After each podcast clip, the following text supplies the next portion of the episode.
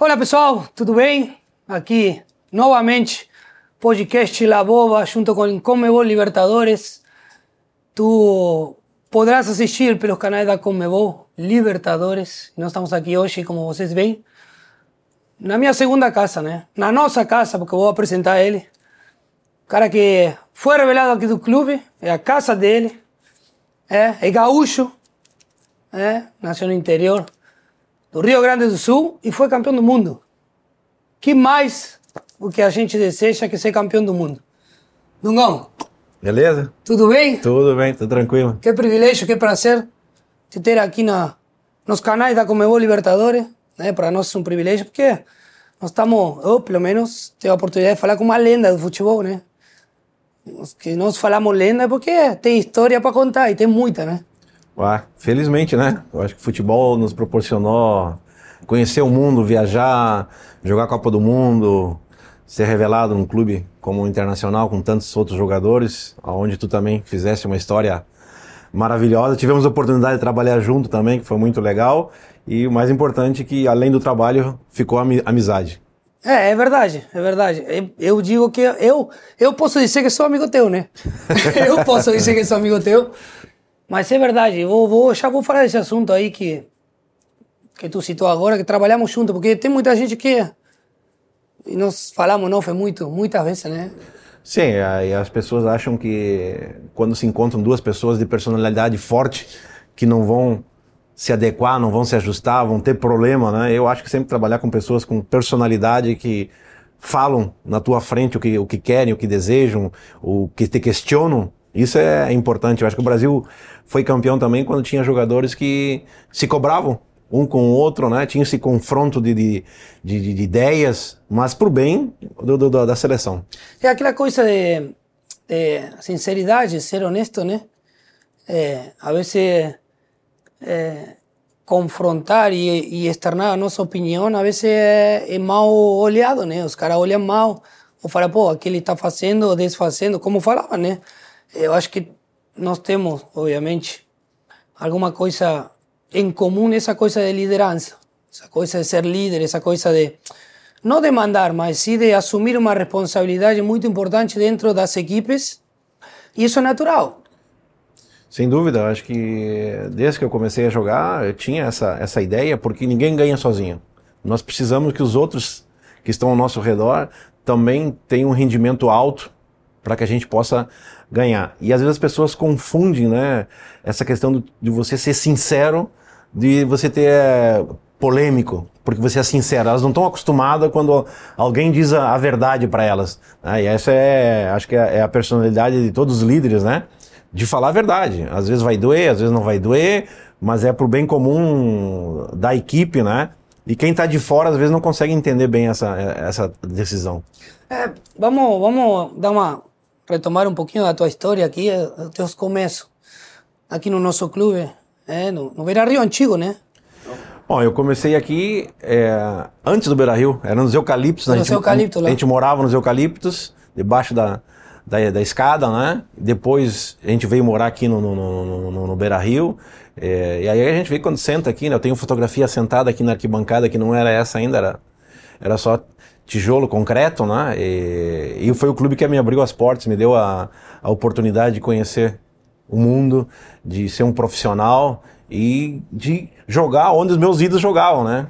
Aqui na Internacional. E eh, tu, tu levou algum, alguns tijolos, porque tem a história, né, que os jogadores ajudaram na construção do antigo Beira Rio, tu, tu, tu fez parte, tu participou, tu, tu, tu via os caras mais, mais, mais grandes, os, os maiores levarem, ajudarem? Bom, isso foi bem, bem anterior, né? É, tem os filmes, tem as fotos, né, que os jogadores ajudavam, que os torcedores vinham aqui a, no, no Beira Rio trazendo tijolo, cimento, areia. Então é, é um clube que tem uma, uma história, um, um amor, um carinho, né? É, poucos clubes ainda têm a, essa, essa ligação do, do estádio com a, com a cidade. Tu, tu lembra o que que tu fez, bom, tu estreou Internacional, o que que tu fez com o teu primeiro salário? Como foi aquele momento da estreia? Quem foi o treinador? Porque o Inter não estava no momento, o clube, sim? É, essa é uma história legal porque geralmente as pessoas acham que o, a base vai ser usada quando o time está bem, né? Não. A base é usada quando o time gastou todo o dinheiro que tinha, o clube não está bem, e aí tem que colocar os jogadores para. É o que tem, né?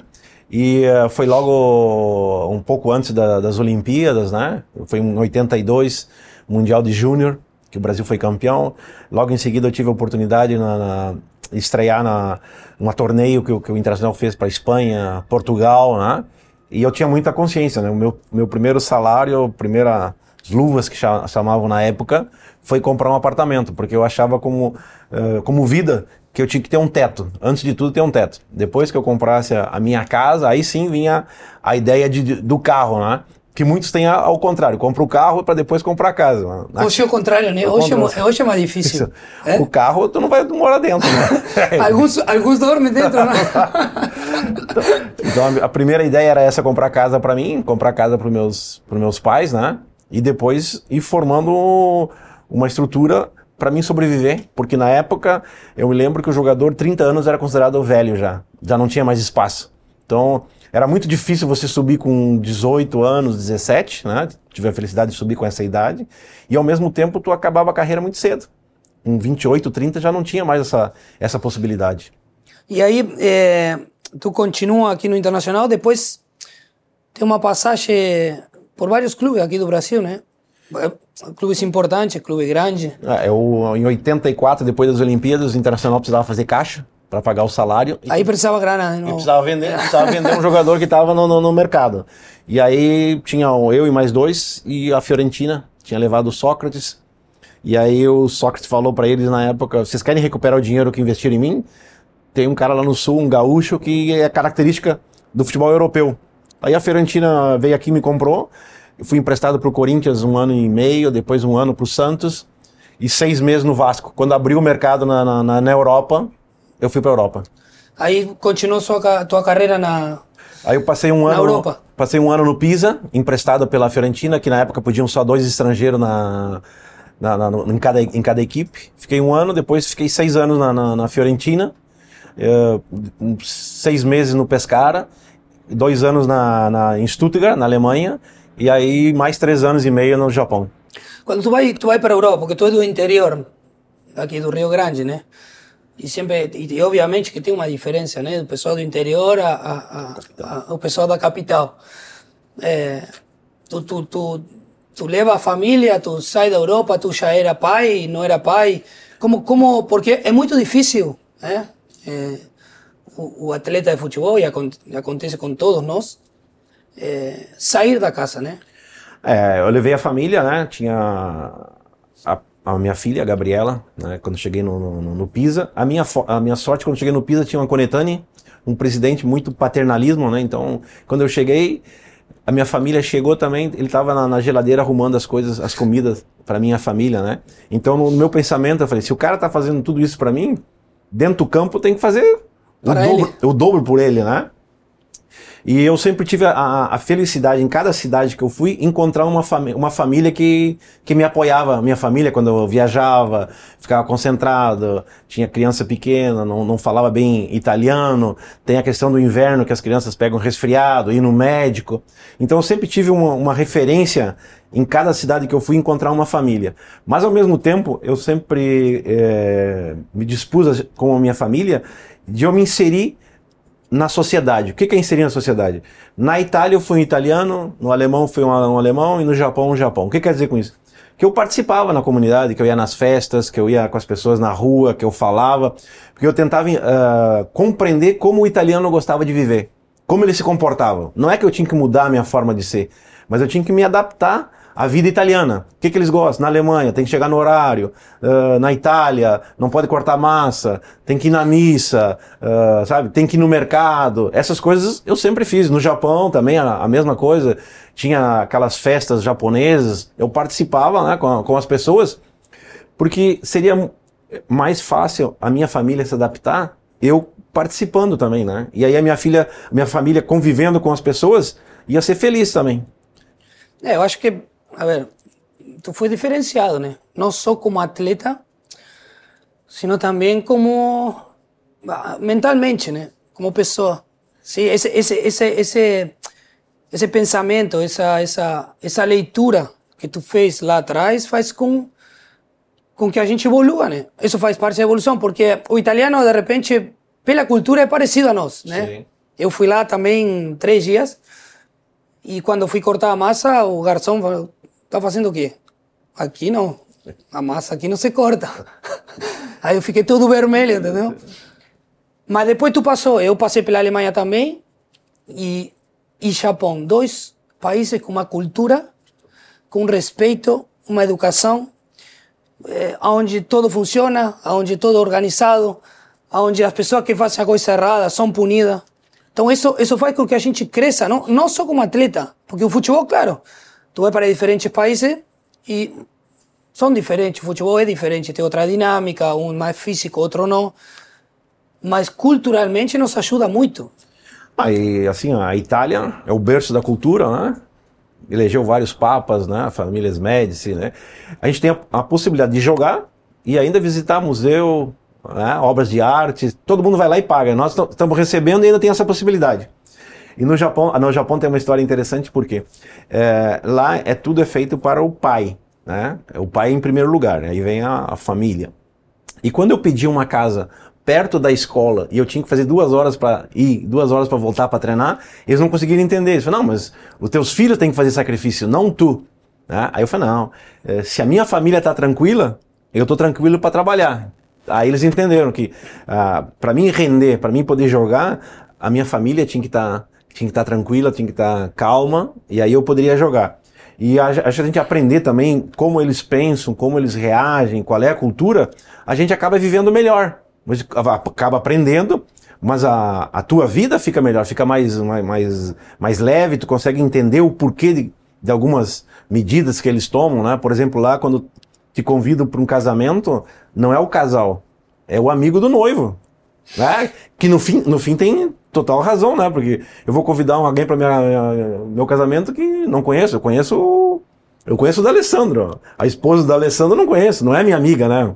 Em termos. Sim, sim, sim. Então tem muita, tem, tem muitas dessas coisas. Bom, isso faz parte da cultura, por isso que eles, por isso que são países que funcionam, né? E que continuam com a, a gente pode concordar ou não, mas são países que são organizados, têm uma estrutura e as coisas funcionam como tem que ser, né? É, em cima disso, né, Dali, é, nós temos que nos adaptar, adaptar né? Claro. Eu vou chegar no, no, no, nesse país e vou querer churrasco. Não, não, é, não é, tem. Não, não, tem churrasco, tem que comer sashi, sashimi, tem que chegar na Itália. O que, que é o, meu, o melhor prato da Itália? Massa. massa. Vou comer massa, tem que se adaptar, né?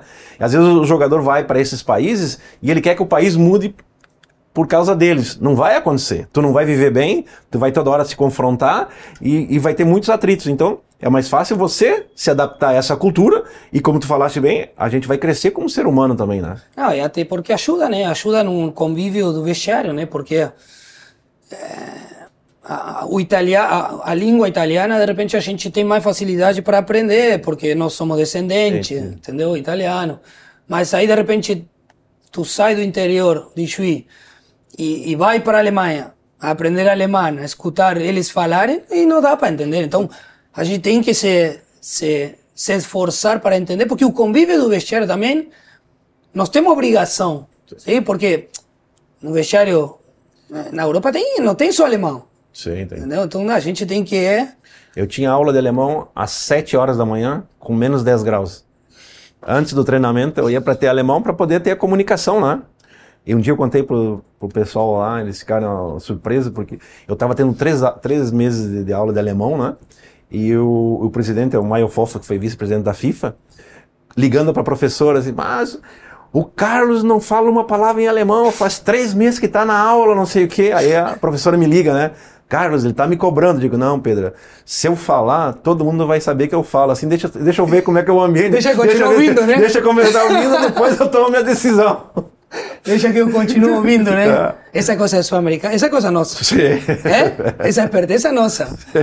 Nunca, no meio do caminho aparece a seleção, né? Começa o caminho pela seleção. Acho que o maior orgulho que que a gente pode ter, ter como atleta, obviamente o primeiro objetivo é ser atleta profissional, ajudar a família, que a família esteja bem, é. tudo que nossos pais fizeram para a gente, né? Que a gente não tinha nada, sacrifício, trabalhar cedo. O meu pai foi 25 anos taxista, o teu pai deve ter trabalhado no campo, a tua mãe. Então a gente valora muito isso, são os valores que nos trouxeram até aqui, né? E que eu tenho oportunidade de falar contigo aqui com um campeão do mundo, porque é, não todo mundo tem a sorte de levantar essa taça, mas o caminho teu com a seleção foi sensacional. É, eu diria que o, o meu caminho, né, eu, eu fui do inferno ao céu, eu tive em 90, onde o Brasil perdeu e foi colocado toda a culpa em cima do meu nome. Só tiveram dois jogadores no mundo que foram massificados, que foi Barbosa em 50. Infelizmente ele não teve a segunda oportunidade. Eu em 90 e tive a segunda oportunidade em, no, em 94. E às vezes as pessoas não entendem, sabe, Dali? Quando tu tá entrando no campo, em fileira ali, e que toca o hino do teu país, né? Aí tu começa a pensar lá da tua infância, quem tu queria ser, queria jogar, teus ídolos, tu via a Copa do Mundo e tu queria participar de uma Copa do Mundo e tu tá participando, representando teu país, né? Então dá vontade de chorar ali, as ah, lágrimas começam, porque aí tu vê quantos gostariam de estar no nosso lugar, e nós temos, imagina o Brasil tem 220 milhões de pessoas e tu é uma daquelas pessoas que está ali naquele, naquele momento, né? E aí o momento mágico foi em, em 94, aliás um pouquinho antes, nós ganhamos a, a história da minha geração dentro da, da, da, seleção é muito rica, porque nós começamos em 82 sul-americano, uh, 83 mundial, ó, depois a primeira medalha olímpica, a Copa América depois de 40 anos que o Brasil não ganhava, né? a Copa do Mundo em 94, a, a Copa das Confederações, né? chegamos duas finais seguidas também, né? então uh, é, é muito rica a história da seleção.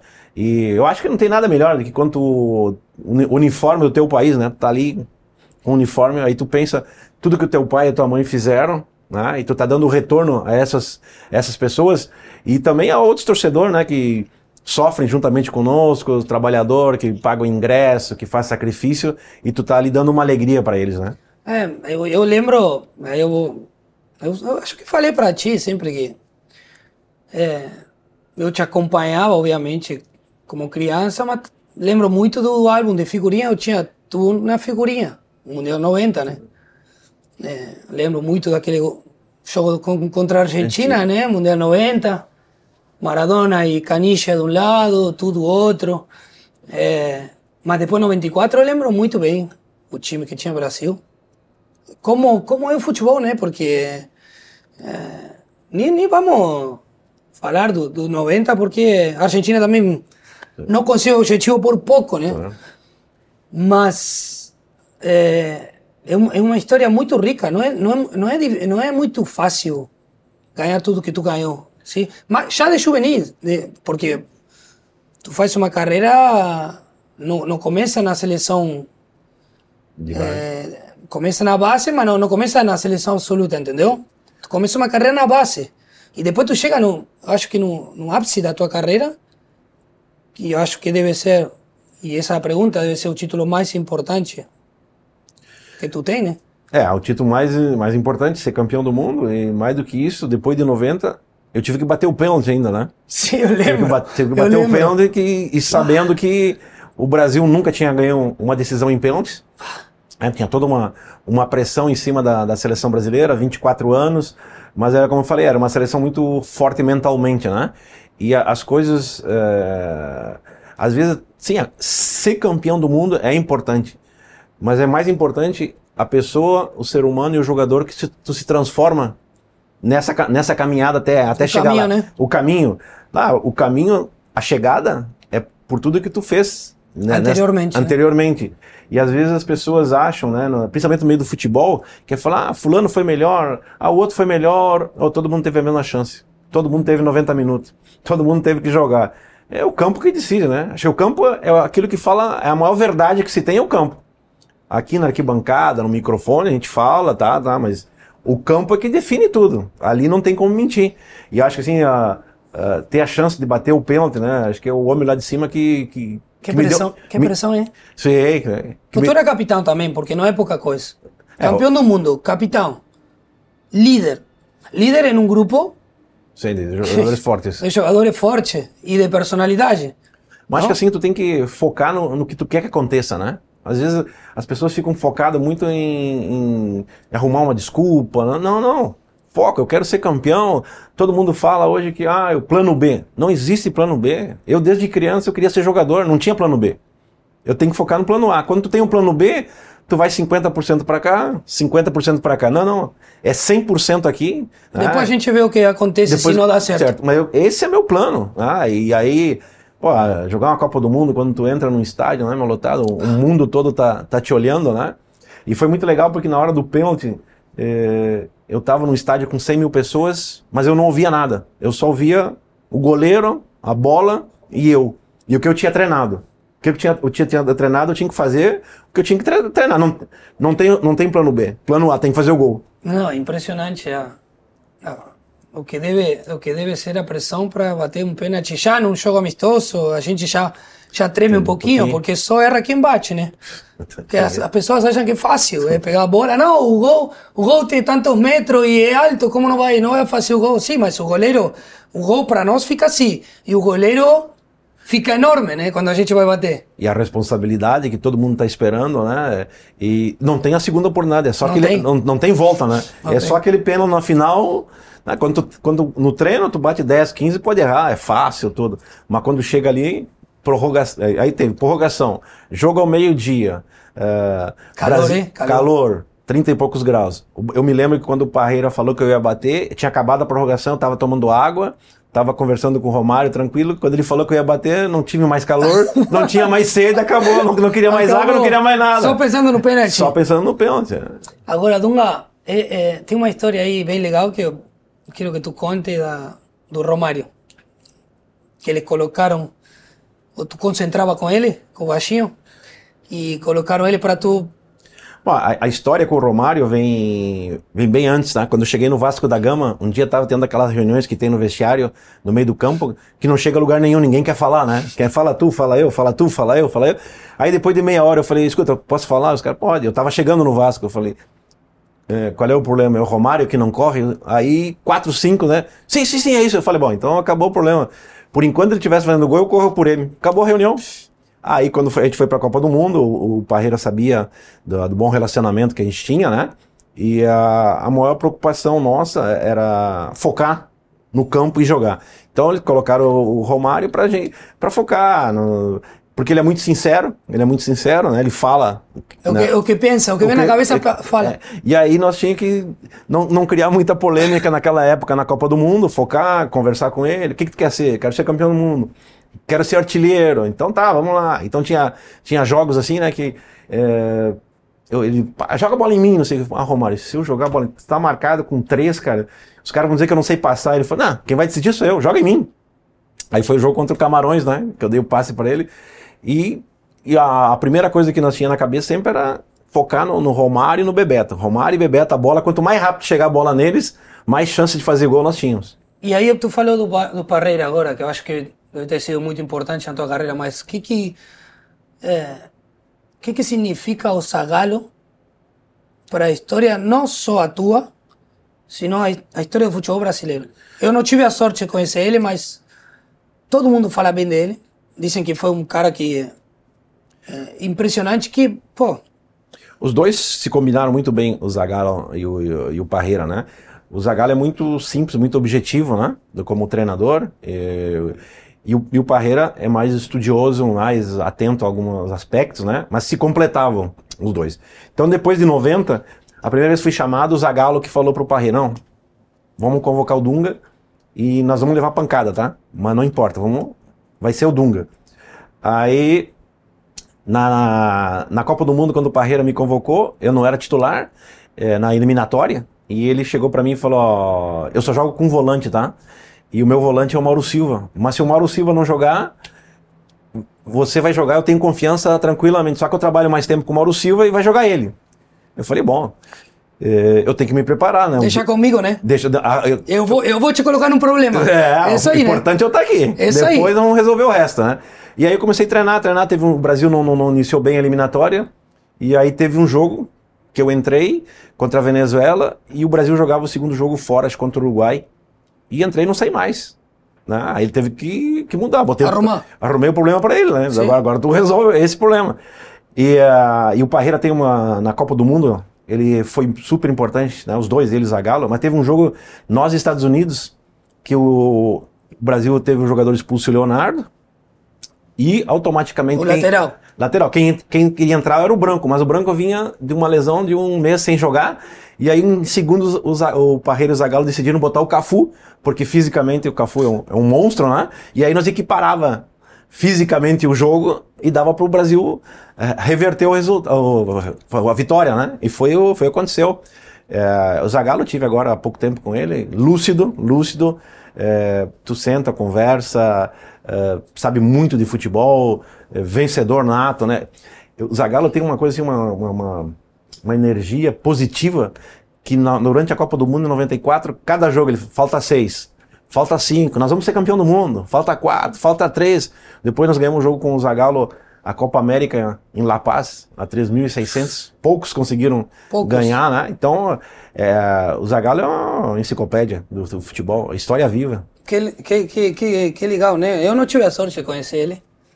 É, na Argentina nós temos treinadores que fizeram história também, o Bilardo, o Menotti. Eu acho que ele está nessa altura, porque foram... É, mudaram nosso futebol em diferentes momentos, né? E, e, o bom de futebol que dá que, que não tem uma, uma, uma maneira, uma única maneira de ganhar. Isso que é o bom. O Zagallo começou em né, 58, né? Depois ele foi ser. É, e como jogador, ele fez o quarto homem, que não tinha o quarto homem no futebol. O ponta era ponta. Ele foi recompor. Já estava à frente na, da época. Depois, em 70, ele colocou 3, 4, número 10, jogar junto.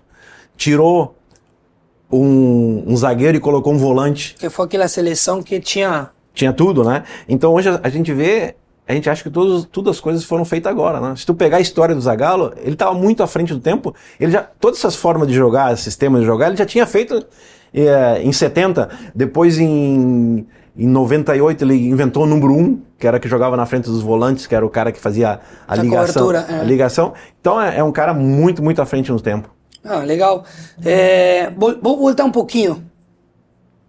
Porque em 99 tu volta pro, tu joga no Inter, volta pro Inter, e tu é muito importante no momento onde o Inter até então não, não tinha sido rebaixado.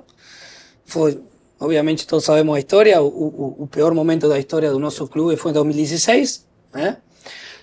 Mas tu faz o gol, um dos mais importantes, de repente, até agora, né? Porque senão o Inter tinha muita chance de, de ser rebaixado e tu faz o gol. É, é nesse jogo que, que eu acho que tu deve lembrar bem e que ficou marcado né, na história do clube. Bom, eu lembro uh, que o treinador aqui chegou uh, na, naquela época, o Leão, e ele entrou no vestiário e ele falou para mim assim: me falaram que tu tá mal fisicamente, que tu vai ficar fora. Ou tu joga, tu joga ou tu fica em casa. Quem manda é o treinador, né? E aí, no, no, nesse período, os jogadores começaram, não, vamos lá falar com ele. Falei, não, essa briga é minha e dele, não é a briga de vocês. Você tem que pensar em salvar o Inter. Nós não podemos entrar para nosso currículo de ter rebaixado um time da grandeza do Internacional. Então, esquece as broncas, foca no, no, no jogo. E aí o Inter começou a ir mal, e eu joguei os três últimos jogos. Primeiro jogo contra a Ponte Preta aqui, que eu bati a falta, que foi gol de cabeça. Depois a gente perdeu um jogo contra o Paraná. E teve o último jogo contra o Palmeiras, que era um, Sim. um timaço, né? Que era o time, time do Filipão. E aos 37 do segundo tempo, a gente estava empatando. E todos os outros resultados também eram negativos para o Inter, o Inter cair. E aí teve uma falta na, na frente da área. Geralmente quem batia as faltas era eu. E aí o Celso veio e pediu para bater. E eu vi que tinha dois jogadores dentro do gol junto com o Marcos. Aí eu fui, eu fui, saiu um, eu saí até a metade e voltei. E aí teve a felicidade da, de bater a bola bem onde é que eu, bem onde é que eu estava, né? E uh, desviei a bola com a cabeça. E, e o mais inter, interessante, né? Que depois, quando eu cheguei aqui no, no, no estádio outro dia de manhã, o treinador chegou para mim e falou assim: os caras falaram que o gol não foi teu. Aí eu falei: não, mas. Foi de quem? Nós, nós se salvamos. O mais importante é que claro. de, de, quem é o gol não é importante. O claro. importante é que nós se salvamos, né? É. E a, eu me lembro hoje porque é, o que fica, às vezes as pessoas não notam, né? Que eu me lembro que o, o, o cara que cortava a grama, ele tava com um santo atrás do gol. E aí quando a bola entrou, ele saiu correndo, ele vibrava mais do que nós dentro de campo. Porque a vida dele, o emprego dele estava em risco. Dependendo. E ele era colorado desde criança, então tem muita mais coisas envolvidas no futebol que as pessoas não conseguem entender, que tu começa a conviver com as pessoas do clube e tu começa a ter um carinho, né? Um respeito, porque as pessoas, além de, de serem do clube, trabalham, depende disso tudo, e, uh, e ficar manchado que caiu para a segunda divisão com um time como Internacional é muito forte. É, essa, essa parte aí é, que tu falou agora é, é, é, sensacional, porque a gente acaba se envolvendo muito com, não só com o trabalho deles, sino com a vida deles, né? Ele depende muito de nós. É, hoje, é, a cabeça do, do, atleta mudou, mudou bastante, né? É, eu aprendi muitas coisas que hoje é difícil de, de de fazer dentro de um vestiário, dentro. Então, eu acho que a gente vai se adaptando, sim, porque o futebol, eu falava com com o Alex Cabeção, aí eu falei para ele, pô, o futebol evoluiu. Não, peraí, vamos ver, é uma discussão. Se melhorou, não melhorou, se evoluiu. É uma, é, são, tem diferentes opiniões. O futebol melhorou, não melhorou? Não sei o ritmo do futebol hoje é diferente? É diferente. O camisa 10, que foi um, foi um assunto que a gente falou muito, deixou de existir? Não deixou de existir. Nós vemos algumas equipes hoje que tem um camisa 10. Mas eu vivi isso contigo aqui, por exemplo. Eu jogava, lembra que jogava o meu melhor ano aqui no Internacional foi contigo. Nós trabalhamos junto. Nós trabalhamos junto, nós, nós fomos campeão gaúcho. É, eu lembro muito bem a primeira conversa quando tu chegou, Dali, comigo. Tu não vai ter problema. Nós somos parecidos, nós somos iguais. Eu não quero nem saber que muito se fala que o Dali faz, que o Dali desfaz. E meu melhor ano foi contigo. Esse ano, 2013, eu fiz mais de 20 gols. Tu lembra? Eu jogava de, pela direita. Sim. Ah, acho, assim, né, o futebol melhorou em termos de organização. Um melhor campo, né? um treinamento mais definido, as vitaminas, né? e, e, só que é o seguinte, é, é o dentro do campo que decide, é o drible, é o drible, é, a, é o passe, é o cabeceio, né? é o chute, é o batedor de falta. Mas hoje, é, com as mídias, ela melhora em algum aspecto e atrapalha no outro. Né? Porque certas coisas tu não pode falar no vestiário, que sai para fora. Certas coisas dentro do campo que acontecem, sai e vira uma, uma, uma, uma polêmica. E hoje se fala muito do 4-3-3, mas a gente fala pouco do jogo. Ah, recentemente eu vi uma entrevista de um ex-jogador que falou um negócio interessante, o Tinga, né? Que o, o treinador sai do campo e feliz da vida, né? Porque 4-4-2, duas linhas, cobertura, e o jogador sai, sai louco, porque ele não deu um drible, ele não deu um chute no gol, ele não fez um gol, ele não, não fez um passe, não encostou na bola e só correu. Então, a, a, a, essa discussão é muito relativa. O jogador diferenciado vai ser, vai ser sempre o, o melhor. E o 10 é o cara pensador. Tá? O futebol, como tu falasse bem anteriormente, tem várias formas de você ganhar com vários sistemas. Infelizmente, num período aqui que a gente está vivendo agora, parece que só tem uma forma de jogar. Se o goleiro não tocar na bola, não tem jogo. Não, mas o goleiro não faz gol. O goleiro tem que defender. Mas aí, Dunga, nós, nós, a, gente, é, a gente quer copiar o Guardiola, por exemplo. O Guardiola foi um cara que, que fez o que fez no futebol e continua fazendo, né? Tem uma ideia fixa, uma ideia clara. Ele tem material, tem, tem ferramenta, né? Trabalhou em clubes importantíssimo. É, mas aí todo mundo opinião, né? Não, não tem o material, não tem as ferramentas e quer jogar desse jeito. Mas mesmo... Quer jogar com o goleiro, quer que o goleiro participe mais. Claro que eu acho que faz parte da evolução do futebol. O futebol evoluiu, mas temos que saber em que momento joga o goleiro, temos que saber quando escolher esse passe para trás. Mas o, o, o próprio Guardiola na Inglaterra não joga igual como ele jogava na Espanha, na Espanha e nem na Alemanha. E nós já tivemos goleiros que jogavam com os pés. Ah, Tafarel, o Marco, Lido, já, a gente já teve, como hoje se, se fala muito, ah, o, o, lateral criador joga por dentro. Mas nós já tivemos Jorginho, Branco, Leandro, Júnior, não, não sei de onde que estão falando aqui futebol agora. Quem entrava por dentro para organizar era o Leandro, era o Jorginho, mas o Pedrinho, o Joãozinho e o Miguelzinho não entravam porque eles não sabiam, não tinha qualidade para entrar. Essa, essa, essa coisa do futebol moderno que eles querem que todo mundo faça. Não, cada um sabe fazer uma coisa. Eu não posso ir lá bater falta igual o D'Alessandro. E o D'Alessandro não pode vir marcar que nem o Marco. Então, acho que o, o, o, o futebol ele está perdendo alguns talentos porque a gente quer uma ideia fixa. Não. Aonde o D'Alessandro joga mais? Ah, ele é um cara criativo, tem bom lance, ele tem que jogar perto do gol. Eu não posso trazer o cara aqui atrás aqui para marcar, né? Ah, como todo mundo fala hoje, ah, o centroavante tem que acompanhar o lateral. É, o centroavante tem que fazer gol, né, irmão? Tem Não, que estar se, perto se do eu, gol. se eu desgasto ele acompanhando o lateral, como vai chegar lá na frente depois? É, é isso que todo mundo. E como tu falasse bem, é, todo mundo quer jogar igual. Nós não temos no futebol brasileiro 30 jogadores no Campeonato Brasileiro, 30 goleiros que sabem ser jogando. Agora nós temos 30 bons goleiros que sabem pegar com a mão. Aí tu joga pro goleiro, é outra coisa que todo mundo fala da, da questão psicológica, né? A questão psicológica não é só tu botar um, um psicólogo e tu falar, né? A questão psicológica também é uma parte dentro do campo. Se eu jogo a bola pro goleiro, ele erra um passe, ele já começa a perder a confiança. é. Começa a perder a confiança e psicologicamente ele começa a errar mais. Né? E, e- e quando se torna de grandes jogos também, né? Tu vai jogar uma final, se tu arriscar muito perto do teu gol e tu tomar um gol, acabou o jogo. Acabou o jogo. Então isso que as pessoas têm que, têm, têm que entender, não. Tem a forma de jogar, tem, uma, tem um momento do lateral, do zagueiro, do, do, do atacante voltar, mas não pode ser uma coisa fixa, né? Nós temos que deixar o, o jogador livre para criar, né? O- os melhores jogadores. Hoje, por exemplo, os laterais não jogam mais com a face para frente, eles jogam a face para trás. O volante joga de costa para o campo adversário. Não, ele tem que tomar um posicionamento que ele tem que ver tudo o que está acontecendo. E a bola tem que chegar o mais rápido possível no número 10. Hoje se discutiu muito e se discute muito do futebol moderno que é a posse de bola. Mas a posse de bola sem eficiência também não, Não ganha jogo, não ganha jogo, isso é claro. Ah, e, É claro. ah, tem dois ataques, aí eles não conseguem entender que o, o time teve dois ataques, fez 2 a 0 e o outro teve 80% e não fez o gol. É eficiência. Cada um tem que usar as suas ferramentas, né? Não podemos ser todo mundo igual. Não, e, e outra coisa, e se fala muito também, quando era, era adolescente, né, dos laterais brasileiros. O lateral brasileiro antes era.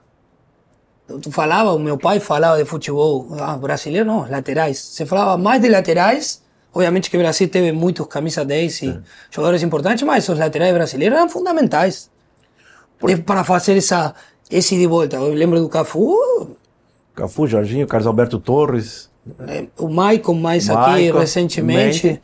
o Dani Alves mais recente, todos laterais. eh, Porque esse de volta era, era normal. e é, é muito simples, né? É, às vezes as pessoas querem confundir muito. O meio de campo tá, Tá povoado, tá né? povoado, os Ah. laterais estão livres. Agora ela tem que ter qualidade, ela tem que saber o Não, momento de óbvio. subir, o momento de, de fechar. Os nossos zagueiros, a maioria dos nossos zagueiros também foram para a Europa. Por quê? Porque eles sabem jogar. Não é uma coisa nova. Os europeus compravam os nossos zagueiros porque eles tinham uma outra forma de ver, né? Tinham um bom passe longo, tinham um- um- uma, boa, uma boa leitura de jogo, de antecipação. Então acho que o, o futebol não mudou. Para mim continua a mesma coisa. Aumentou a velocidade, né? Aumentou a dinâmica, né? Mas também é- aumentou o erro de passe porque é consequência da, da velocidade do, do jogo. E para mim, os número 10 serão sempre fundamentais. Assim como o goleador. Por que os atacantes ganham mais? Porque é tão importante fazer gol, né? que é difícil né? de fazer gol, ter a, frieza ali na frente. Então é, é, é, é que, que nem tu falaste, todo mundo quer jogar da mesma forma. Não. Eu gostava, eu fiz uma entrevista um dia, os caras falaram mal de mim, que eu gostava do futebol brasileiro quando tinha o time do Filipão, que jogava de uma forma, o time do Luxemburgo jogava do Murici jogava do outro, do Zagallo, do, cara- do, do Parreira. Cada um jogava da sua forma, eles se confrontavam. É a mesma coisa E de... todos ganharam, né? Todos Então, ganharam. É a mesma coisa no futebol sul-americano. A Argentina joga de uma forma, o Paraguai joga de uma forma, o Uruguai joga de outra forma e o Brasil. Só que eles querem todo mundo jogar igual. E aí, se todo mundo joga igual, os países que têm jogador com maior qualidade técnica automaticamente vão vencer. Sim, e, e- e outra coisa, tem que ter material para jogar da maneira que, que o pessoal acha que tem que jogar, né? Tem que ter os jogadores, tem que ter jogadores de qualidade, tem, tem que ter uma, uma ideia. Brasil e Argentina sempre tiveram jogadores extra classe, né? É uma, é uma coisa muito é, referente e pontual, né? É, o Paraguai tinha uma forma de jogar. Aguerrida, bola aérea, se fechava no contra-ataque e matava os jogos. A hora que o Paraguai quis jogar igual o Brasil, jogando lá, teve dificuldade para classificar para a Copa do Mundo. E assim, Venezuela, Equador, Peru, esse time, é, tu tem que ter a, a, a sabiência de saber quais são os teus pontos fortes e quais são os teus pontos fracos. No momento que tu descobre, sabe, uh, aproveitar das tuas qualidades, fica mais fácil tu vencer o jogo, né? É. É, tu querias ser treinador? Tu quando começou a jogar? Não, queria ser jogador. Não, queria ser jogador? Queria ser jogador. Mas depois, no final da tua carreira, tu te prepara ou tu para de jogar e depois te prepara ou tu já começa a se preparar, sei lá, tu já sabia quando parar e, e, e já pensava em ser treinador ser alguma coisa, trabalhar no futebol ter alguma função fora do que... Do que... Eu, sempre, eu sempre gostei, quando eu jogava, de conversar com os treinadores, eh, trocar ideia com eles do que, que eles queriam que nós fizéssemos em campo, como time que como eu era, jogava no centro, às vezes as pessoas viam eu gritar no campo, achavam que eu estava gritando da minha cabeça. Não, eu estava relembrando aquilo que o treinador tinha passado para nós na palestra, durante o treinamento, para nós fazer dentro do, do, do, campo. Aí quando eu cheguei no Japão, é, aí a maioria dos jogadores foram para lá para ser jogador, treinador e professor ao mesmo tempo, né? E aí eu tive a experiência de três anos e meio como advisor no Japão, então aí eu me preparei bem, né? Porque já dava os treinamentos, orientava, falava com os treinador.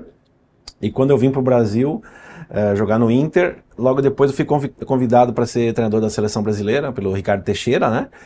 E eu sabia que eu não era treinador. E uma das primeiras coisas que eu falei com o jogador, que eu falei, ó, eu não sou treinador, tá? Só que vivi aqui desde os 15 anos. Então eu sei um pouco como as coisas funcionam e a gente vai criar uma história junto. E a gente vai criar as soluções juntamente com todos. E, e na seleção, como em qualquer clube, mais na seleção, o treinador está ali para dar mais informações aos jogadores, né?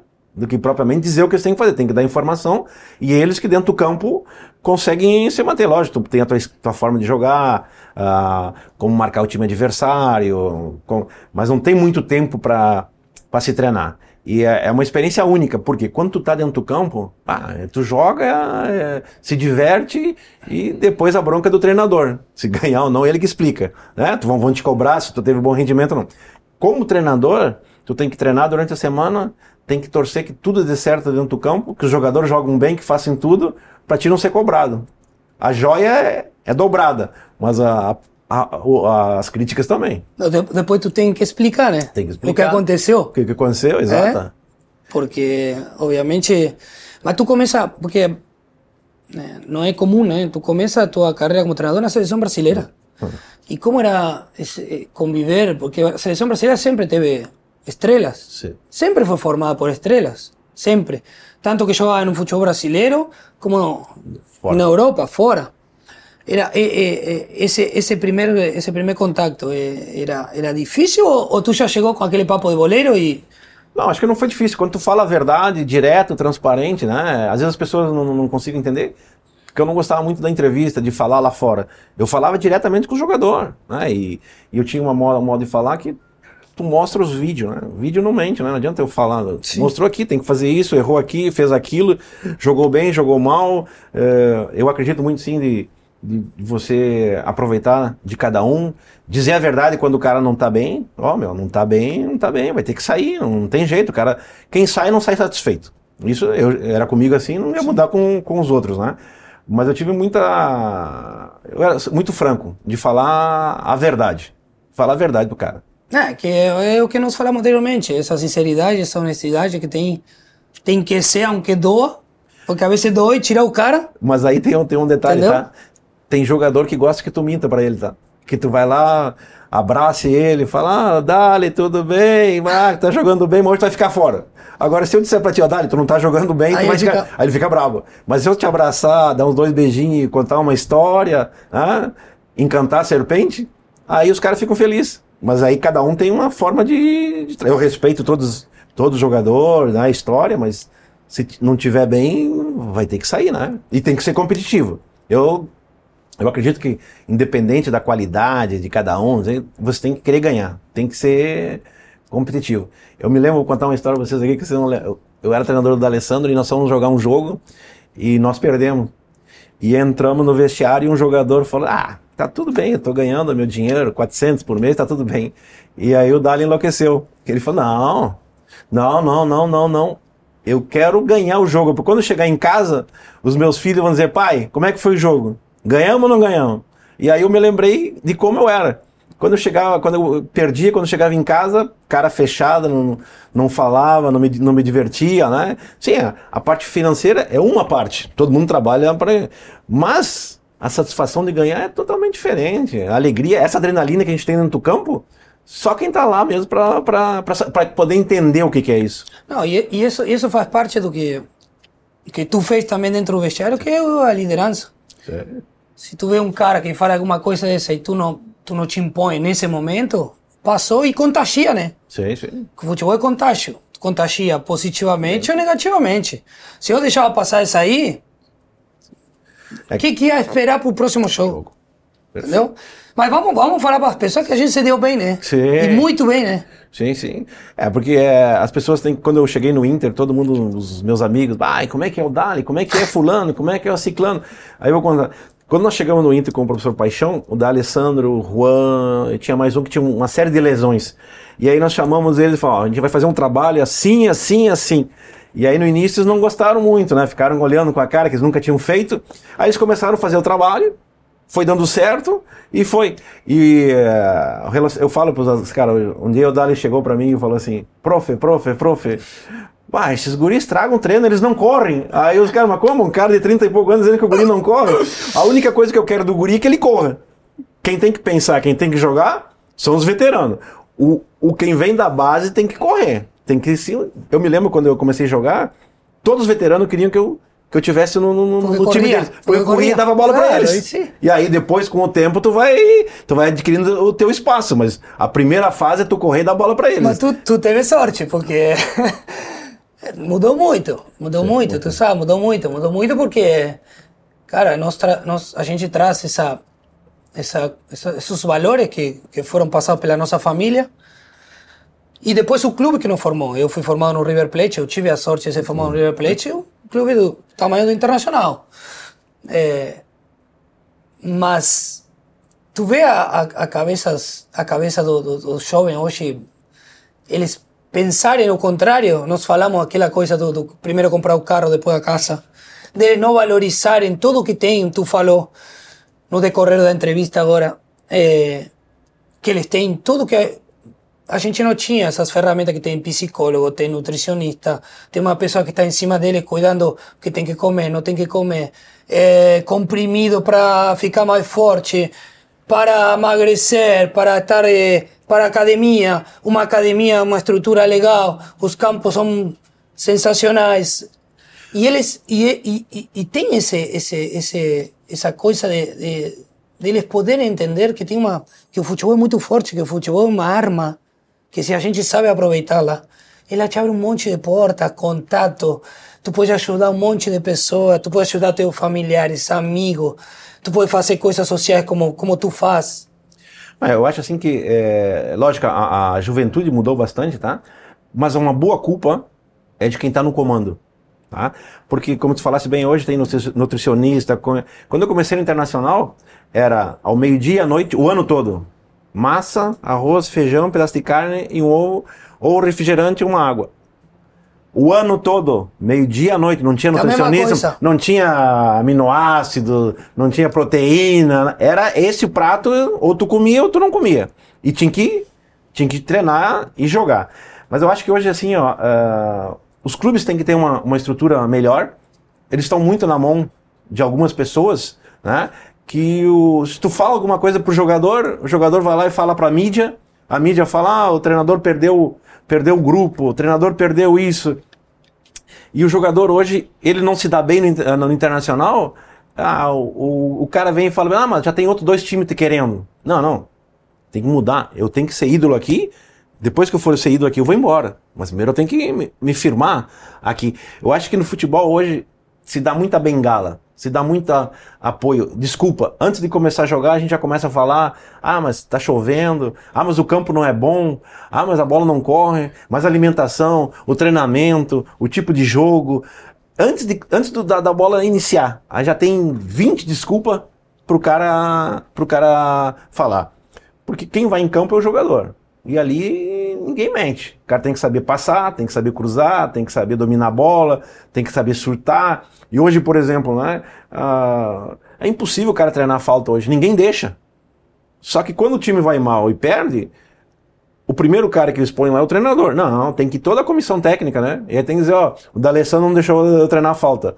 Ah, ah, não, mas o, ele não deixou escalar o jogador porque o jogador não estava bem fisicamente ou estava com muito desgaste. Põe todo mundo da comissão técnica, dá explicação, porque assim fica muito fácil. Todo mundo quer mandar, mas o único que responde é o, é o treinador. E os guri, quando vem da, da base, o clube tem que ter a escola dele. Né? Tem, tem que fazer se respeitar. Para jogar aqui tem que ser esse padrão. Esse padrão. Tá, é, juventude, tu sabe que de vez em quando tem um desgarra, né? Tu vai lá e chama, né? Dá, o guri que tá no Porto agora, lembra quando jogava conosco aqui? Otavinho. Tá, Otavinho. Ah, fui lá, dei um puxão de orelha nele, tá? Ensinar ele a comportar, eu ensino. Ensinar a jogar, eu não consigo. Mas pode ter certeza que esse, esse, esse puxão de orelha fez bem para ele. Olha ele hoje. Sim, com certeza. Ele falou recentemente, né? Ah. Porque tinha um grupo que era forte também, né? Ajudava essa, esse tipo de cobrança. Tinha você, o Juan, tinha uns caras com uma maturidade com... O Forlan tal. Forlan também. Eu me lembro que... Lembra a história do Forlan? Sim, me lembro que o Forlan dizia para o jogador lá, não, domina e chuta. Não, tem que chutar, é, tem que acertar o gol, tem que fazer o gol ele era perfeito naquilo que ele fazia e ele queria que os outros melhorassem também. É. Então, tu como eu, na minha, na, quando eu, na minha formação, eu ia ver os profissionais jogar. Porque eu via como fulano chutava, como fulano cabeceava, olhava o treinamento, eu aprendia, né? Eu ia repetir depois o que eu, que eu tava. Hoje não, o cara termina o treino, é, tem que ir pro shopping, tem Oxe, que ir na rede tem que ir não sei o quê. Ele é tem que saber aí. que ele tem que melhorar como profissional, que é, o futebol é um divertimento. É que não se dão conta, Dunga, porque ele chega em cima do horário hoje. Nós chegamos, nós chegamos uma hora e meia antes e Sim. eu puxo aquela, aquela, aquela história do funcionário do clube. A gente Sim. acaba convivendo com eles mais tempo e tem que valorizar o trabalho do roupeiro, da tia que está na cozinha a gente chega uma, uma, hora e meia antes, duas horas, toma um café com eles, dá um carinho neles. Eles. Então ele, ele valoriza muito isso aí. Ele valoriza muito, pode ter certeza que isso ele leva para toda a vida. E o dia que tu encontrar, eu encontro eles aqui, ele me cumprimenta, eles correm para cumprimentar a gente. Então, essa, essa leitura é, é, difícil deles fazerem. Nós temos a obrigação, eu digo até, até o último momento, a minha aposentadoria está muito recente, até o último momento eu me adaptei a algumas coisas, mas outras coisas eu continuo batendo na tecla. A educação, o respeito, comprometimento, que falta, falta e muito. Aquela coisa de vestir a camisa, de gostar do clube, de amar o clube que está te pagando. Entender a história do clube? Entender a história, a cultura. Tem muito a ver a cultura do clube. Chegar a um clube e jogar por jogar, tem que saber como é a torcida, como é a torcida porque aqui no, na nossa terra não é fácil. Mas aí vem a questão do, do clube, né? É Cara, é uma profissão como qualquer outra. Você tem que cumprir horário. É um trabalho. É um trabalho, cumprir horário, chegar antes para se preparar. Não é tu chegar e trocar de roupa e entrar no campo, liga e desliga. Não. O cara tem que chegar, tem que relaxar, tem que pensar no treinamento, né? Tem que, tem que viver o, o ambiente, o vestiário, gostar de estar com os colegas, de conversar. Porque ali no campo não dá muito tempo. Então aqui fora tu, tu acerta muitas coisas, né? Falar sobre futebol. E hoje, é, como tu falasse bem, a educação, meu. O clube tem que dizer que o cara tem que chegar. Eu vou falar uma coisa que os caras vão achar que é, é brincadeira. Não, tem que chegar no clube, tem que dizer bom dia pro porteiro, né? Claro. Tem que dizer boa tarde pro, pro, pro, Mas pro, pro massagista. É obrigação? É, e hoje o cara entra e acho que tudo, tudo é obrigação. Eu me lembro uma história na Alemanha que tinha o, o senhor que cortava a grama e eu não, eu não falava nada alemão, mas eu chegava todo dia, né? Guten Tag, wie geht's dir? Bom dia, tudo bem? Aí ele disse, oh, Carlos, que, que, que, que. Aí eu falei, não, tá, chave do carro, né? Aí a chave do meu carro, como o clube era patrocinado por iogurte, ah, o porta-malas do meu carro ficava cheio de iogurte, água, ele não tinha obrigação nenhuma de me dar, mas só porque eu dizia bom dia pro, pro camarada e como é que vai, tudo bem. Então, esse tipo de coisa que é, que é o básico, tá? Você sente valorizado? Ninguém é melhor do que ninguém. É. Se não tiver um, as roupas bem no, no, vestiário, não tiver limpo, não tiver a grama cortada, não tiver um massagista, o fisioterapeuta, nada vai para frente. Então acho que esse, tu ter esse carinho, esse, esse respeito com as pessoas, serve para a vida toda, né? É, e a gente, esses valores a gente traz, isso foram, foram passados pela nossa família e a gente aprende no futebol. O futebol não formou como, não só como atleta, sino como pessoas também, né? Com certeza. A gente aprende muito. É impressionante, um esporte que, por isso que eu digo, é, deles fazerem a leitura. Eu, eu tenho saudade do futebol. Eu, eu, parei recentemente eu tenho saudade do dia a dia. É muito difícil. Eles, quando pararem, eles vão, eles vão ver o, o, o quanto era bom ser jogador de futebol. Né? Várias pessoas, quando eu jogava, falavam: aproveita, aproveita, porque nunca mais vai voltar esse negócio dentro do campo, essa alegria, mesmo quando o torcedor te xinga, mas tu, essa adrenalina que tu tem aí dentro do campo, né? Quando tu sai, ganha um jogo, tu vê o, o sorriso das pessoas, elas vão trabalhar melhor. E, é, a gente conversou muito sobre também o, jogador, a, a, parte social do que ele representa para a sociedade, né? Ele tem que fazer um trabalho social. Isso eu aprendi muito na Europa, né? O, o, o jogador, é, todo mundo se espelha nele, olha as crianças, então tu tem uma responsabilidade social de, de ir nos projetos, nos asilos, falar com as crianças, falar com os mais jovens, né? E o, o que todo mundo, os guris ficam olhando o jogador, cabelo que usa, uh, o brinco que usa, a roupa que usa. Mas seria bom também ele se espelhar no comportamento do D'Alessandro, que diz bom dia, boa tarde, com licença, por favor, obrigado. Esses, esses exemplos também são positivos.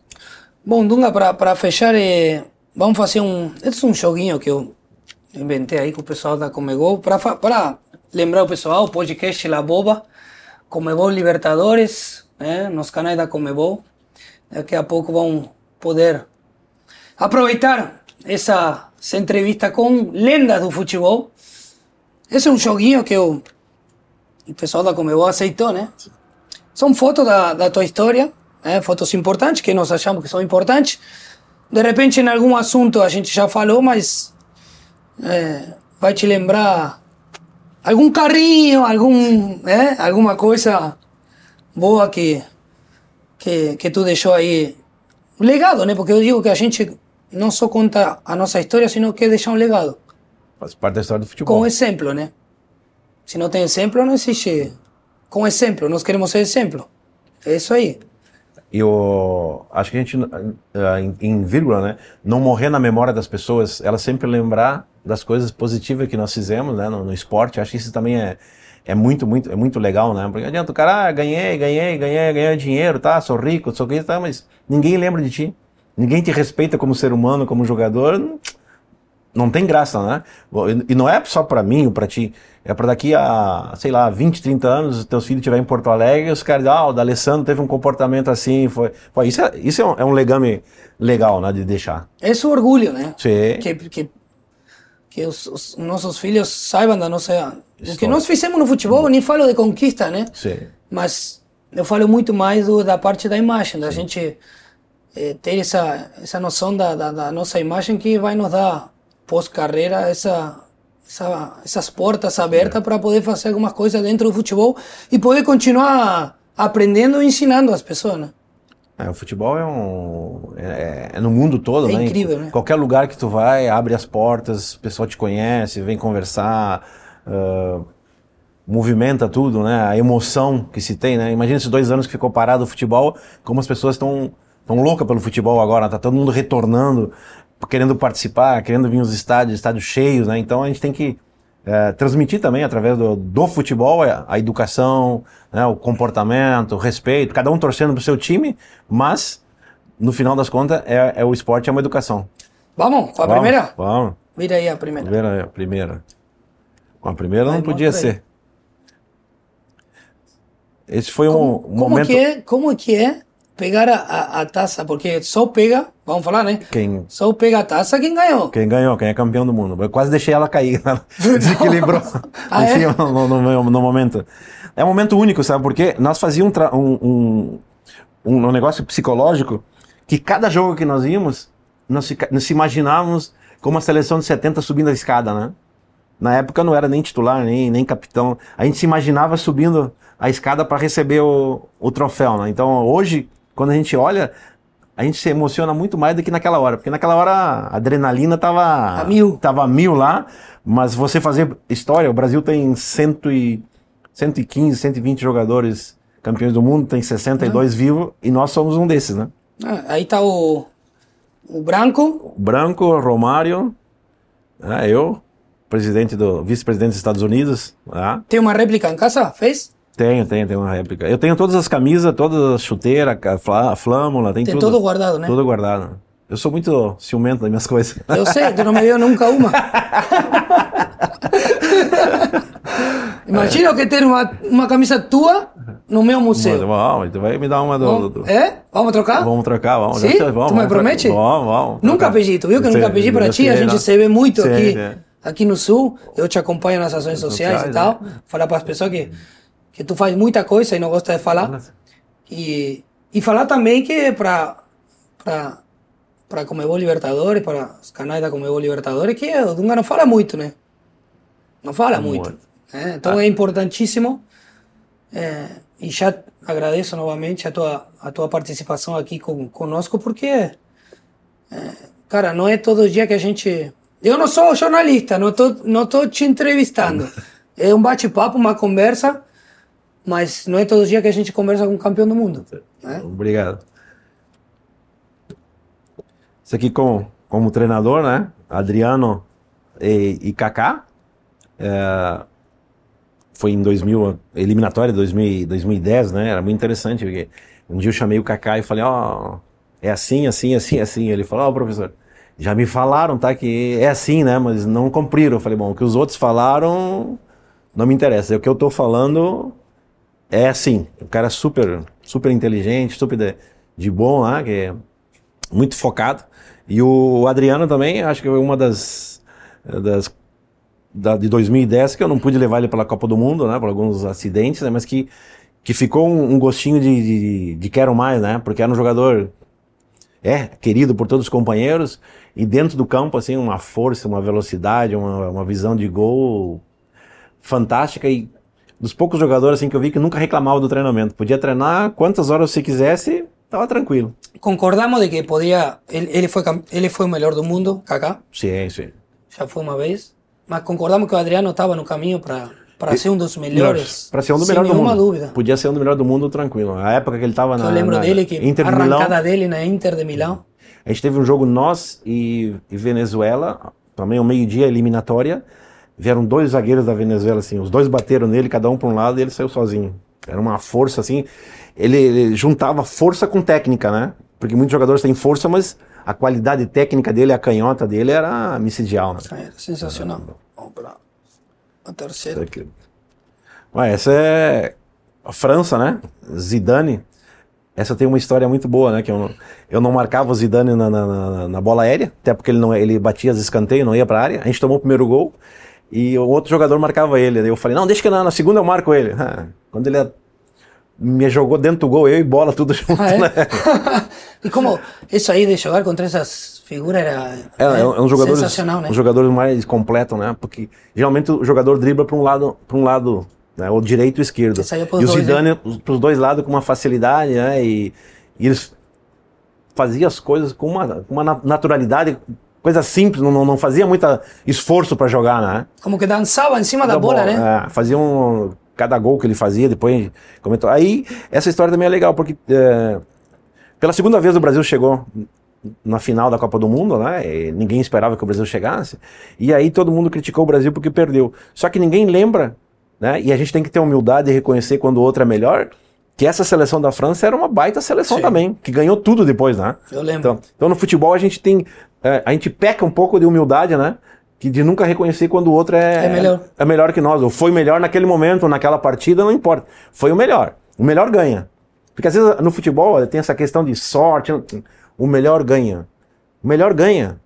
Ele ganha, porque ele, Depois podemos analisar eh, mas o melhor ganha. Ele, ele defendeu me- melhor, porque ele não tomou gol, e ele fez um gol mais que você. E ele foi, ah, mas eh, não é do jeito que eu gosto. Bom, é um problema teu. Nós estamos falando do futebol dentro do campo. Ganha o melhor. Esquece, ganha o melhor. Ah, mas ele só chutou uma bola no gol em 90 minutos, o outro chutou 20. É, mostrou que ele é o melhor. Ele teve eficiência, ele, ele fez o gol. O outro teve 20 chances para botar dentro da, da goleira, não conseguiu. O outro teve uma e colocou. Então ele é o melhor. Então é isso que, que, que no, no- futebol ainda tem que melhorar esse tipo de, de, de pensamento, né? É, e aquela coisa do, de não valorizar, e a gente valoriza muito, e, e eu não gosto dessa essa coisa de, de resultadismo que existe hoje no futebol. Só se vê quem chegou, quem ganhou, Sim. e não, e não se valoriza, Só no caso um. Brasil Só ganha um, né? e no caso Argentina. Sim. Eu falo muito da Argentina, porque perdeu duas Copa América, nós perdemos uma em 2004, É. depois perdemos mais duas, chegou na final do mundo, e pouco se valoriza esse caminho percorrido. Sim. E para chegar a uma final do mundo, já para estar no Mundial é difícil Isso. classificar. Aí depois para chegar na final do mundo tem que passar por E aí vem a questão, né? Numa final, joga os dois melhores. Se tu errar, paga. No campeonato brasileiro, tem cinco chances de gol, o cara faz uma. Numa Copa do Mundo, o cara tem duas, tem uma e faz um. E acabou o jogo. Isso que as pessoas não conseguem entender, né? Joga é, é, Libertadores, um time do Brasil, um da Argentina. Errou, pagou, filho. Errou, não tem. Sim, não hoje, tem, hoje. não- e mais ainda hoje, né? Sim, não tem. Onde está tudo mais igualado. Igualado, é. Hoje, obviamente, eu acho que as equipes brasileiras têm uma, uma existe uma supremacia Sim. assim por questão financeira, eh, a possibilidade de trazer jogadores, de comprar jogadores, mais que na Argentina, comparando com a Argentina, com, com o meu país que eh, existe também um problema social importante. Mas quando tu chega na final, Igual, as é pessoas, igual. as pessoas se superam, o jogador se supera. É a chance que ele tem. Quem tiver mais Sim. focado é a chance, né? É, Consegue fazer resultados incrível. Seu Júbilo Iwata, né? É, foi um, grande aprendizado porque eu cheguei no Japão, eu queria ganhar. Eu vinha de dois futebols altamente competitivos. E quando cheguei lá, o jogador não tinha esse negócio de competição. Eles queriam se divertir. Então o cara dava um drible e ficava meia hora dando risada do drible que ele deu lá. Queria- ele só queria fazer gol bonito. Aí eh, tinha o Nanami, o número 10, jo- canhota, um bom também. E aí, pô, teve um jogo lá que ele quis fazer por cobertura, devia fazer o gol simples, bah, quis matar ele, né? Ah, levou aí dois meses pra conseguir conversar com ele. Falou, ah, gol é gol, bonito, feio. qualquer jeito, ele né? Tem que entrar. Ela entrando, depois nós vamos resolver. Aí, esse foi um negócio legal também lá no, nesse Japão, que eu fiz o cara entender o quanto é importante ganhar, competir para chegar à sele- à seleção. Eu, eu conversava muito com ele, falei, quer jogar na seleção japonesa? Ele falou, ah, quero. Eu falei, pô, mas para ti chegar na seleção, o júbilo tem que ganhar e nós tem que fazer muito gols. Tem que fazer bastante gol porque todo mundo, jornalistas vão olhar, o treinador vai olhar, vai começar a ter cobrança. Quando eu saí do júbilo, nós tínhamos ó, oito jogadores na seleção japonesa. Só não tinha os três estrangeiros e o goleiro que era que era naturalizado. Os outros todos eles na seleção. Ah, legal. Essa com o Maradona na, Aí, na, na Copa América, né? Aí, ó. Só que aqui eu marcava o Maradona. Eu era o único cinco. Na Copa do Mundo de 90, eu cheguei atrasado. E aí, quando eu fui dar o carrinho, dei o carrinho no, no- no pé de apoio dele. Aí todo o peso do corpo tava no, no pé de apoio e não deu para chegar. Aqui eu já tava mais, mais perto, né? E depois de 40, 40 anos a gente conseguiu ganhar a Copa América dentro eh, do Brasil. E é também um negócio assim que os caras falam. Tomou o drible do Maradona, do Sim, tomou tal. do Maradona, Pô, né? tomou do Maradona. Tu quer o quê? Como se, estamos, como se estaríamos falando, e, e, e obviamente falar de Maradona hoje é, Sim.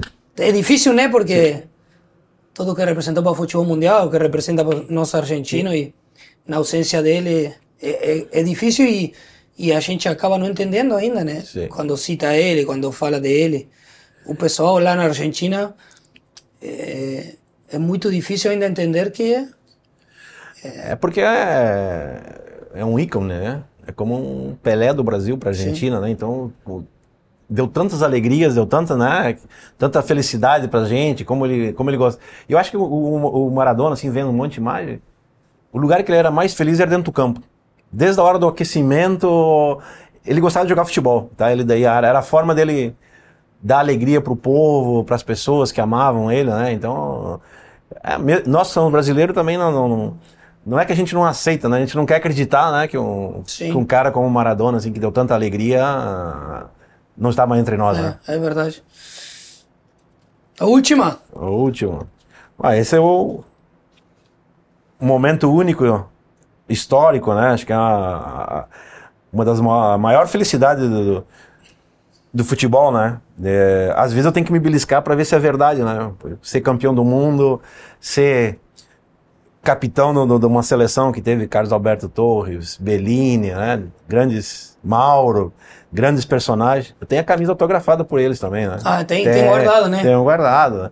E a ah, é, um, é um sonho, né, meu? Porque que nem a gente estava falando antes, é, o Brasil os co- 24 anos sem ganhar, prorrogação, é, calor, o campo não é esse aqui, tá? A grama era do futebol americano. Não era campo, o campo com, Com a graminha 11, aquela- 11, 11 milímetros. Metia mo- mo- 15, 17? Quem metia? 15, é, molhado. Não, não, era duro. Na nossa final, eu me lembro que na prorrogação a gente botava o calcanhar no chão porque estava queimando o pé em, embaixo, né? Então a gente jogava água, não, não tinha jeito. Aí a bola ia fora, botava o calcanhar para descansar, Descansar. para não, não, não, que tava queimando o Pra pé. não criar bolha. Que não criar bolha. E aí, pô, chegar aí na, nos pênaltis, pô, ver o estádio, chegar no Brasil. Quando a gente treinou, eh, chegou em Recife, parecia um ah, abelha assim, tudo e só a seleção no meio, né? E tu vê a alegria das pessoas, o sorriso. É isso que é legal. Acho que ser campeão é bom, mas tu vê a felicidade das pessoas, né? Que tu conseguiu gerar essa essa felicidade, um- uma geração. E como eu falei antes, a minha geração ganhou tudo. Então faltava ser campeão do mundo, né? Não, Pra te, foi. fazer, pra te fazer a, a tua história, a tua, a tua lembrança, essa imagem é marcante. E tem só cinco capitães campeões do mundo, né? Do, do Brasil, só cinco campeões do cinco. mundo, só cinco, em 200 milhões de pessoas. dos- E 200 milhões de pessoas. Essa histó- 250, né? Essa história é muito legal porque um dia, eu tava, um dia eu tava na Europa e tava, ah, tava brabo, né? Ah, reclamando de tudo, não sei o quê. Aí um jornalista europeu veio e falou comigo, ó Dunga, tá bravo por quê? Ah, porque, ah, tu vê os caras xingam, ah, o Brasil tem que ganhar, não sei o quê. Falei, Esquece, mano. Aproveita. Aproveita essa, essa, essa energia. assim, né? Pô, o Brasil tem 200 milhões de pessoas. Tu é um dos campeões. Ah, tu é um dos cinco capitães. Pô, deixa falar, ri, aproveita a vida, né? É que nem o jogador agora. Pô, vai em campo e se diverte, cara. Vai em campo e se diverte. Isso não volta mais. Vai Não em campo e se diverte. Se diverte que é muito legal essa energia. Não, e eu posso te falar que tá. tá deixa- me- é, o futebol me largou. É? Tu não queria largar ele, mas Não queria, o futebol, o futebol me. pediu divórcio. É, mas é, é legal, é legal. É, e bom, esse, esse aqui é. Cara, eu acho que é o maior que tu tem, né? Sim, é, Ah, gente, o maior que, que, que nós temos é a família, né? é a família, sem dúvida nenhuma. Mas isso aí não tem, não tem preço. Não tem preço. Eu, eu continuo batendo nessa tecla porque, cara, eu não joguei o Mundial, mas, mas quando vejo, por exemplo, que se juntam, né, em cada, agora teve um, um aniversário da Copa do Mundo, Mundo. quando, quando se juntam, quando, quando, quando aparecem as imagens. Mas isso, isso é, é Dália, para o pessoal entender, para ser campeão é difícil. Pô, o mundo tem que conspirar a favor, tem que dar tudo certo. Não é só o campo, não é só jogar. Tem o treinamento, tem as pessoas que estão junto contigo. Que hoje no futebol, na nossa época, tinha na comissão técnica 10, 15 pessoas, hoje tem 50 na comissão técnica. Então todas essas pessoas têm que pensar no mesmo objetivo, no mesmo foco. E nem sempre acontece. Às vezes tem um cara que tá pensando num contrato, tem um contrato pensando na filmagem, tem outro pensando na viagem. Então, eu- 200 milhões de pessoas, só tem 100 campeões do mundo, demonstra o quanto é difícil e quanto as pessoas desejam, né? Eu brinco sempre, né? Entre eh, desejar ser campeão e querer ser campeão tem diferença, né? Todo mundo quer. Mas tomar uma decisão para ser campeão tem que ter sacrifício, tem que ter lágrima, né? E, e assim, hoje, com esse negócio da internet, da rede social, tu botar na cabeça do jogador que tu pode conseguir em 30 dias o que tu não conseguiu na tua vida toda, é muito difícil. Poucos querem abrir mão da vida, coisas, né? Pra ficar 30 dias ali fechado, só pensando em trabalhar, trabalhar, trabalhar. Porque não é só treinar. Descansar também é um treinamento. Se alimentar é um treinamento. Eh, olhar o jogo do adversário é um treinamento, né? Então isso, você conseguir colocar na cabeça de 60, 70 pessoas, não é fácil. É, não é fácil e eu, eu, eu tenho esse, esse, esse, pensamento também de vivi como joguei, joguei como vivi. É muito difícil Sim. ter um comportamento diferente na, né, como pessoa e como atleta. Atleta. Então é, é comprometimento, profissionalismo e vai junto. Duas, as últimas duas. O melhor treinador que tu teve? Ou um dos melhores? Ah, eu, Ou três, por exemplo. Ah, eu tive muitos bons treinadores, né? No Brasil e na Europa, né? Eu peguei o Parreira, peguei o Lazzaroni, que iniciou o 3-5-2, que a gente foi campeão da Copa América, que depois ninguém... Ah, o próprio Zagallo é... Zagallo é mito, né? É- fica ao concurso, né? E eu peguei o Eriksson na, na, na, na, na, Itália. Isso foi muito legal, Erickson, porque eles jogavam uma linha de quatro diferente do Brasil e da Argentina. Era em diagonal, né? O cara que fazia o líbero era o lateral do outro lado. Aí eu falei, ó, professor, mas se o cara colocar a bola em diagonal aqui, não tá impedido, hein? Ele E- deixava todo o outro lado tava livre. E aí eu pá, conversei com ele, ele falou, me chamou um dia lá, colocou o cara, me explica como é que joga no Brasil então. Aí eu falei, ó, professor, tem que ficar um desses dois aqui ali atrás, hein? Porque ele cobre a direita e a esquerda. Se ficar o cara oposto, não chega a Não tempo, chega, né? não. Aí ele não entendeu, foi super receptivo, né? E, é, mas o, o Parreiro, o Zagallo, assim, é, os Lazzaroni foram os caras que me abriram as portas, né? né? E jogador? Eu, eu sei que tu jogou com vários, né? Agora eu vou pegar um gancho falando do Zidane. Eu, eu esqueci porque eu vi muita foto tua com o Roberto Baggio, né? Sim. Eu vi uma na final do mundo, O Roberto, na, na Roba- final também. É, o Roberto Baggio é interessante, né? Na- Acabava os, os treinos, eu ficava cruzando para ele bater de primeira, depois ele para mim, né? E chegou uma altura e falou: Me ensina como é que o Zico bate. Eu digo: Ah, se eu soubesse, eu não ia te ensinar, eu ia bater, né? Claro. Ele era apaixonado é, pelo futebol brasileiro, né? Então, eu peguei logo que ele que ele estava recuperando da lesão, né? Foi um dos melhores anos dele na, na, na Fiorentina. Tanto é que quando venderam ele, botaram literalmente botaram fogo na cidade, botaram fogo em tudo que é lugar. Então, Baggio.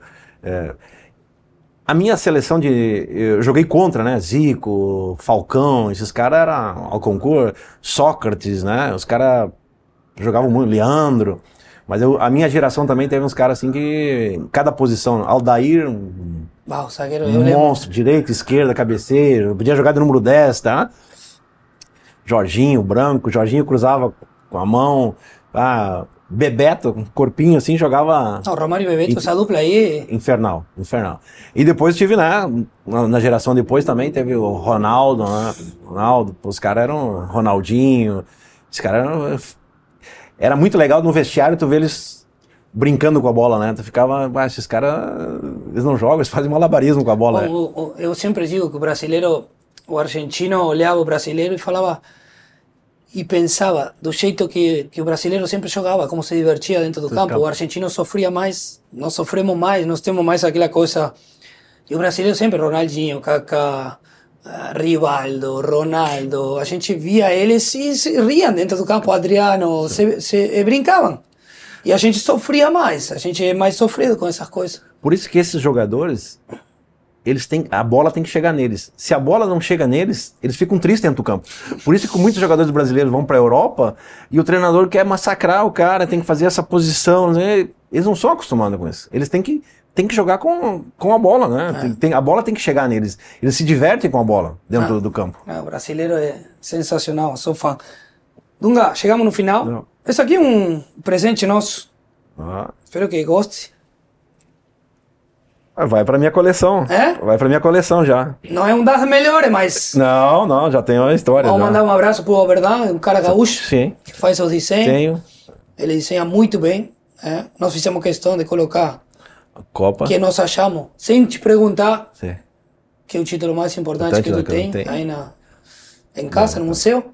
E espero que, que tu goste. Esse é um presente nosso, do nosso Ah, programa, nosso podcast.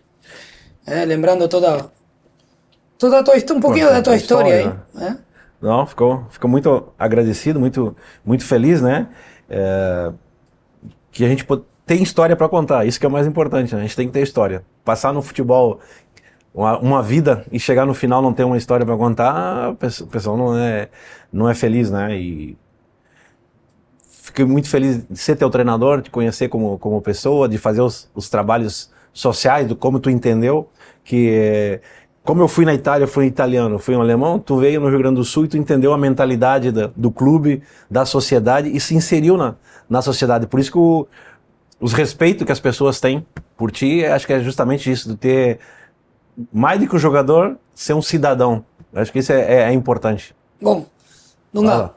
muito Abraço. obrigado. A gente vai continuar se vendo aí, né? É? Em outras Ações. funções né, e ações que a gente que eu te acompanho. É, eu sempre digo que tu foi um dos exemplos para com, para começar a fazer essas ações sociais, é, o jogo Lance de Crack, que tu participa e, e, e sabe que pode contar comigo, aí a gente vai... A gente sempre fala, né? Sempre falamos que a gente não vai abraçar o mundo, mas conseguindo né, fazer nossa parte, a gente é, pode contagiar várias pessoas a, a melhorar um pouco, né? Multiplicar, como tu fala sempre, é, e melhorar um pouquinho a vida da, das pessoas, tá? beleza. Novamente, abraço. obrigado, um tá? Um abraço. Pessoal, espero que tenham gostado. Muita história para contar. Poderíamos ter ficado aqui duas, três horas falando de futebol e da história do Dunga, é, campeão do mundo. Uma pessoa sensacional, simples, como vocês viram. ele é fora de câmera também. Né? Um grande abraço. Podcast La Boba, né? canais da Comebol, junto com Comebol Libertadores. Muito obrigado. Nos acompanhem. Valeu? Grande abraço. Tchau, tchau.